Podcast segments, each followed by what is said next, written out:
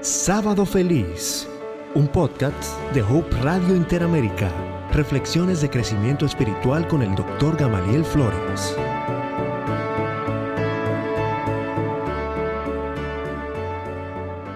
Mateo capítulo 8 se deleita en presentarnos maravillosos milagros del Señor Jesús. Y en esta época que estamos enfrentando, Ciertamente que todos estamos orando por milagros. Oh, sí. Y a fe que hemos visto milagros, porque el poder de Dios no está limitado ni por el tiempo ni por las circunstancias. Y hoy quiero invitarles a que reflexionemos en un milagro, quizás no uno de los más eh, sonoros de los que hizo Jesús, quizás no uno de los más sorprendentes, pero fue tan impactante para los discípulos de Jesús que tres de los evangelistas, los llamados evangelios sinópticos, lo registraron. Mateo, Marcos y Lucas. Y cada uno de ellos nos da cierta información, pero nosotros vamos a seguir el, el relato de, Marco, de Mateo y lo enriqueceremos con los datos que los otros dos evangelistas nos aportan. Empecemos a leer la historia. Jesús fue a la casa de Pedro y encontró a la suegra de éste postrada en cama y con fiebre. ¿Saben qué día era este? Era un sábado. Jesús había estado en la sinagoga y sus discípulos lo habían acompañado. Allí también había realizado un milagro, un milagro extraordinario se había enfrentado a una situación difícil. Un hombre endemoniado había prorrumpido allí y Jesús lo había liberado de esa esclavitud. El culto había terminado y Jesús caminaba junto con Pedro, con Andrés, su hermano, con Santiago y Juan hacia la casa de Pedro. Quiero recordarles algo que ya les había mencionado en alguna otra ocasión. Jesús había convertido a Capernaum en su ciudad. De hecho, Capernaum llegó a conocerse como la ciudad de Jesús. Y en Capernaum vivía Pedro, vivía Andrés, y Jesús posaba o se quedaba en la casa de Pedro.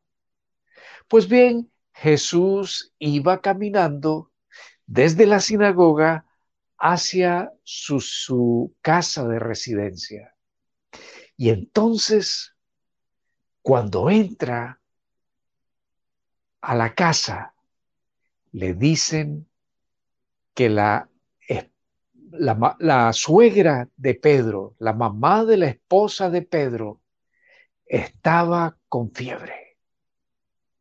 Miren cómo lo dice el versículo siguiente, el 16. Jesús enseguida, bueno, antes de que nos ocupemos del 16, voy a agregar algunos detalles que dan los otros evangelistas. Lucas era un médico, era un médico griego algunos piensan que podía ser un esclavo liberto. Algunos otros piensan que podía ser un esclavo convertido y que pertenecía a un amo muy buena gente que lo dejó luego eh, ir con Pablo. Eh, en fin, lo cierto es que se refieren las escrituras sagradas a Lucas como el médico amado. Y en muchos viajes de Pablo más adelante en la historia, Lucas lo acompañó. Así que fue un hombre protagonista dentro de la iglesia cristiana primitiva. Lucas era un gran investigador y como médico le gustaba dar algunas apreciaciones más precisas en torno a los datos que los evangelios tienen con respecto a la salud de las personas o las enfermedades de las personas. Y Lucas utiliza una palabra para calificar la fiebre de la suegra de Pedro. Y la palabra que utiliza es traducida a la mayoría de las Biblias, de las ediciones de la Biblia, como grave. Una fiebre grave.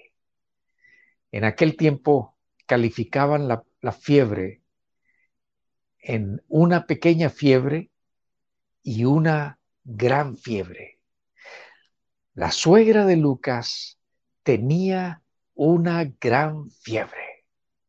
Los comentaristas dicen que Capernaum tenía a sus alrededores eh, aguas emposadas y que muy posiblemente la suegra de Pedro había contraído malaria, ya que era una de las enfermedades que golpeaban a los habitantes de aquella ciudad. Así que Jesús llegó y le dijeron que la suegra de Pedro estaba padeciendo de una gran fiebre. Y ahora sí vamos al versículo 16. Cuando Jesús le tocó la mano, la fiebre se le quitó.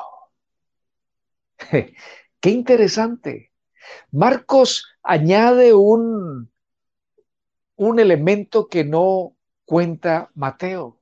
Marcos dice que Jesús fue hasta el cuarto o hasta la cama de la suegra de Pedro, que se inclinó, la tocó y la fiebre la abandonó.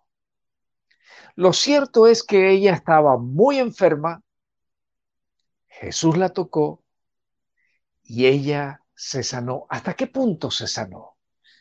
¿Cómo termina el versículo 16? Entonces ella se levantó y los atendió. Otras versiones dicen, y les servía. ¿Se imaginan? La señora estaba enferma, con una fiebre altísima, sin duda alguna debilitada por los efectos de la fiebre. Cuando hemos padecido fiebre sabemos cuánto nos afecta. Y si es una fiebre muy alta, la situación es peor. Pero Jesús la sana de manera instantánea hasta el punto que ella recobra sus energías y comienza a ayudar en los preparativos del almuerzo. Ahora, quiero decirles algo.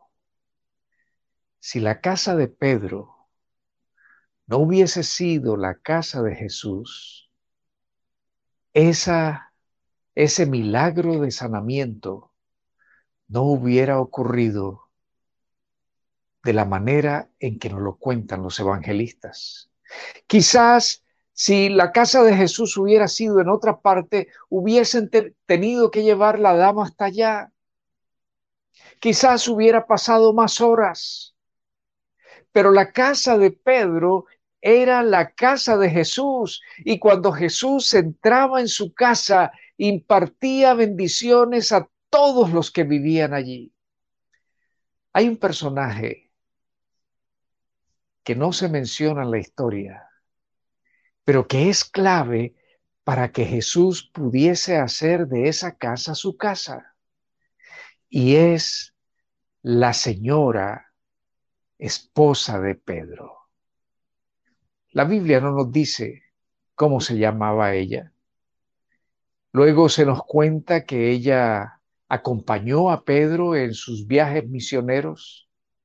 Así que cuando yo pienso en ella le doy un nombre, la señora Pedro. La señora Pedro tenía que ser una persona extraordinaria, una persona sumamente cálida. Abrió su casa para que Jesús viniese. No siempre es fácil tener huéspedes en la casa. Y si son huéspedes distinguidos, uno trata de, estar todo el tiempo a la altura de las exigencias de ese huésped y, y casi que después de unos días se convierte en una tarea fatigante. Pero no para la señora Pedro. Ella estaba sumamente agradada con la presencia de Jesús, lo hacía sentir bienvenido, al punto que Jesús hizo de esa su casa. La casa de Pedro y de la señora Pedro era la casa de Jesús. Y Jesús a su casa traía bendiciones. Los evangelistas nos cuentan de esta bendición. Pero quiero decirles que hay muchas otras cosas maravillosas que sabemos que ocurrían en la casa de Pedro. No sabemos todo lo que ocurría, pero sin duda alguna se convirtió en una casa sumamente bendecida. Y testimonio de eso es la manera como Jesús sanó a la suegra de Pedro. Ahí termina la historia del sanamiento de la suegra de Pedro. Repasemos los elementos. Era un día sábado. Jesús caminó de la sinagoga hasta la casa de Pedro junto con varios de sus discípulos y al entrar encontró enferma a la suegra de Pedro.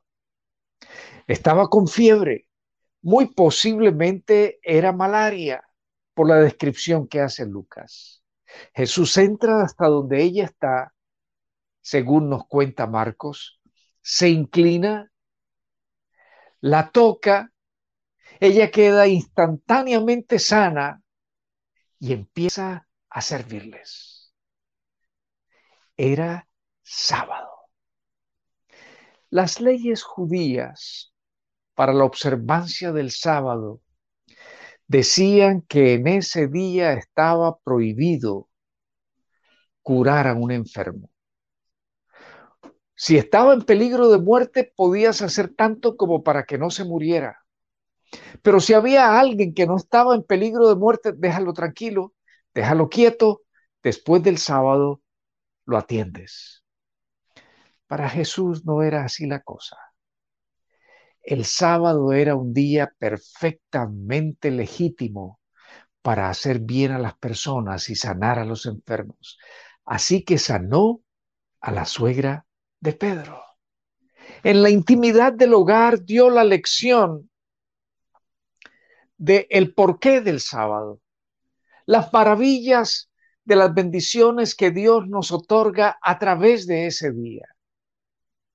No sabemos qué, más pasó en ese sábado, pero cuando el sol se ocultó, y recuerden ustedes, en la Biblia, y los judíos hasta el día de hoy, cuentan los días no de medianoche a medianoche, sino de cuando el sol se oculta a cuando el sol se vuelve a ocultar.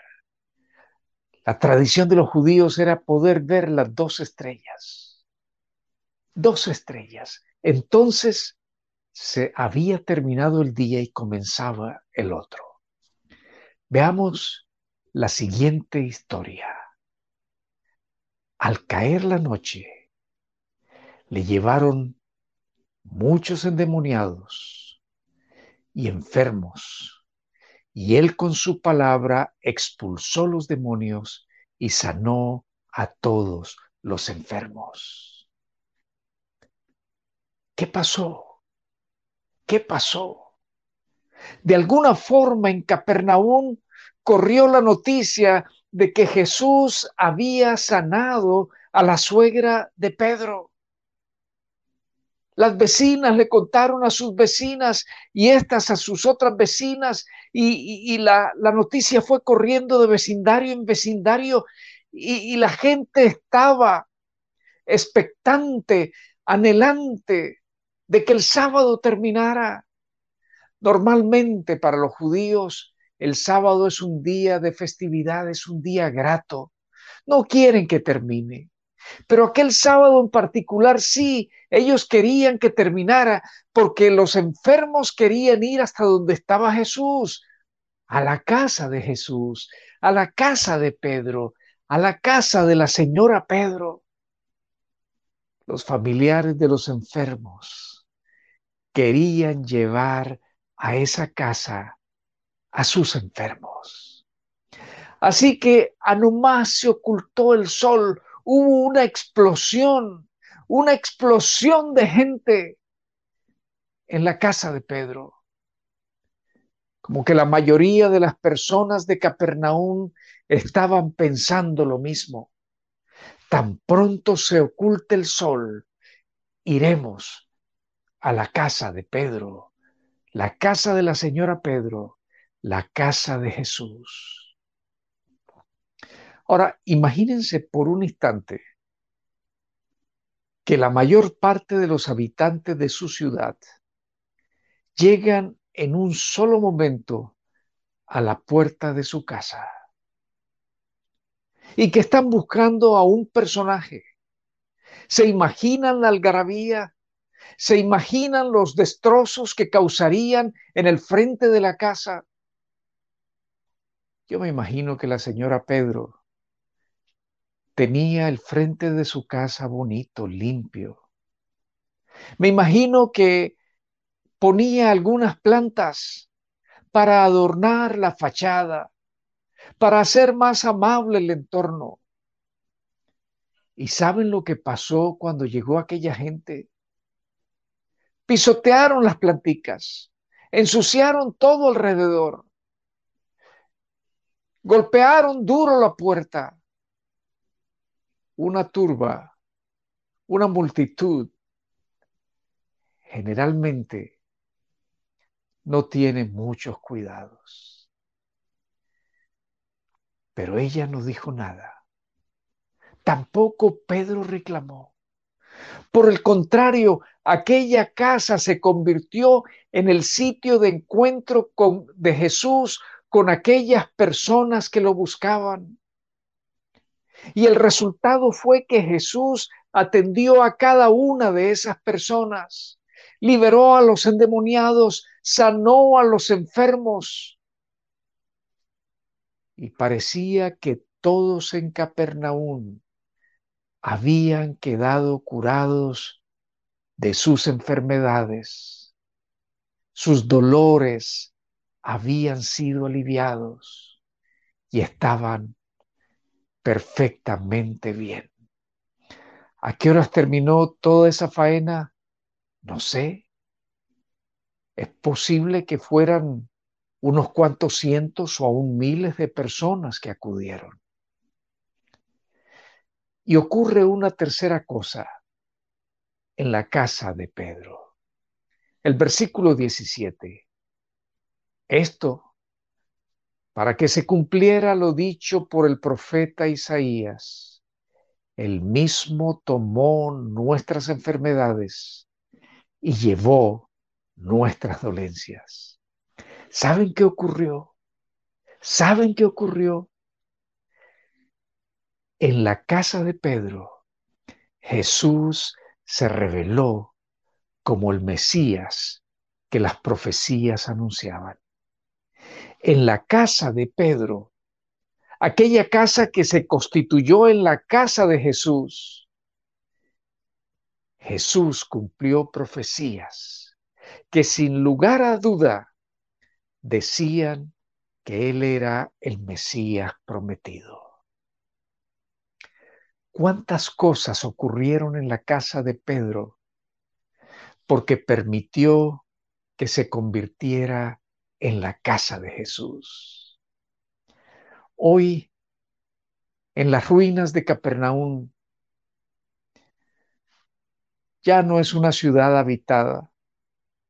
Pero hay un lugar, hay un lugar señalado como la casa en la cual Jesús habitó. Son ruinas, son algunos muros, pero de alguna manera han identificado ese lugar como la casa de la suegra de Pedro. Pero no era la casa de la suegra de Pedro, era la casa de Pedro y de su esposa y llegó a ser la casa de Jesús. Si es cierto que en ese lugar era donde estaba la casa de Pedro, allí estuvo Jesús. Pero lo importante no es eso. Las ruinas no tienen mucha importancia.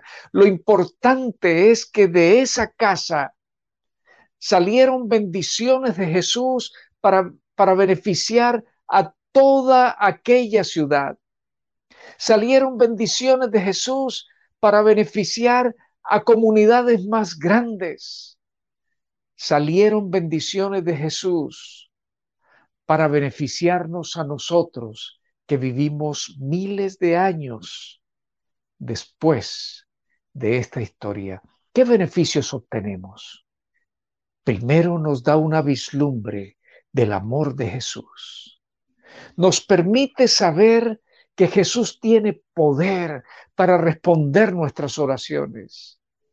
También nos permite saber que Jesús es el Mesías, el Mesías anunciado por las profecías, y que ese Mesías, como vino la primera vez, vendrá nuevamente para cumplir sus otras promesas dentro de las cuales anhelamos su venida para llevarnos al reino de los cielos. ¿Cuántos beneficios tenemos de la casa de Pedro que se convirtió en la casa de Jesús? Quiero decirte algo, algo que al pensarlo me emociona. Mi casa puede ser la casa de Jesús. Tu casa puede ser la casa de Jesús. Si tú haces sentir a Jesús bienvenido en tu casa, la presencia de Jesús se va a manifestar en tu casa. Y no solo va a beneficiar tu casa, va a beneficiar a tus vecinos, va a beneficiar a todos aquellos que se relacionen contigo, a tu ciudad, a tu país. La influencia de Dios, los beneficios de Dios son incalculables. Hace muchos años, cuando yo era un estudiante de teología, escuché una preciosa historia que he estado tratando de, conseguir por escrito y no he podido, pero la recuerdo muy bien porque me impactó. Y voy a dar el crédito a quien le escuché la historia, al doctor Edgar Escobar, formador de pastores en diferentes países por muchos años. El doctor Escobar contaba que en un vecindario en los Estados Unidos vivía una dama. Sus hijos se habían crecido, su esposo había muerto y ella quedó sola en su casa. Un día resolvió que aquella casa estaba muy grande para ella sola una casa siempre demanda y cuanto más grande, mayores demandas. Hay que limpiar, hay que mantener, en fin. Y ella decidió que ya no le hacía falta aquella casa. Así que pensó en venderla para acomodarse en un sitio más pequeño. Llamó a uno de los vendedores de bienes raíces la persona vino, hizo un avalúo de la casa, miró y trajo un anuncio, lo cual es muy típico en los Estados Unidos. Lo puso en el jardín de la casa anunciando la venta de la casa. La señora estaba expectante en qué momento comenzarían a venir los que se interesaran en ver su casa. Pero al siguiente día, cuando salió al jardín, no estaba el anuncio. No estaba el anuncio. Buscó y se imaginó chicos inquietos se lo llevaron para jugar con él. Llamó nuevamente al, al agente de bienes raíces, le explicó que el anuncio había desaparecido y en unas horas él trajo otro anuncio, lo volvió a poner allí, así que el asunto se resolvió. Pero al otro día el anuncio había desaparecido. Así que nuevamente la señora llamó. Estaban ahora extrañados.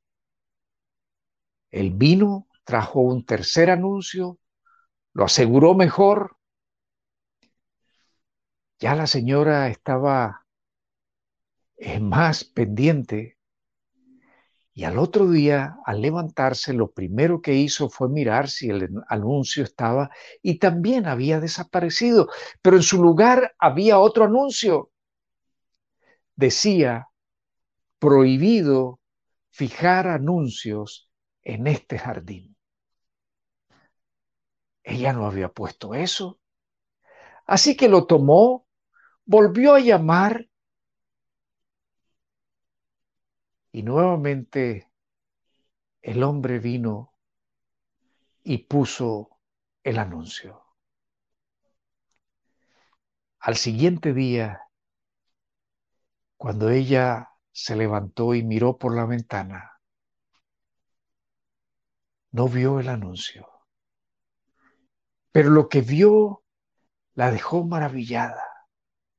Había una cantidad de personas, sus vecinos, estaban rodeando su casa, tenían pancartas y esas pancartas decían, no te vayas, no puedes irte de este vecindario, perteneces acá, nos haces falta.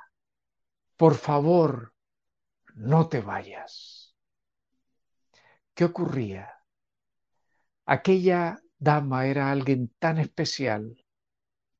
Había hecho de su casa la casa de Jesús y ella era una bendición para todos los que la rodeaban. Y aquellas personas sentían que era imposible para ellos dejarla ir. La casa de Jesús puede ser tu casa.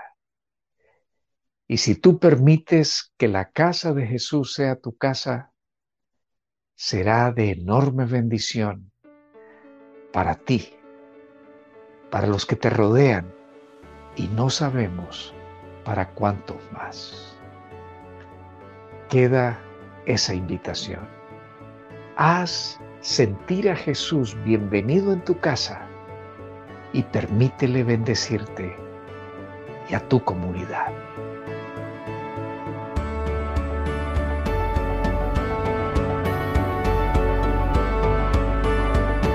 Gracias por escuchar este podcast. Encuentra más recursos en el portal hopechannelinteramerica.org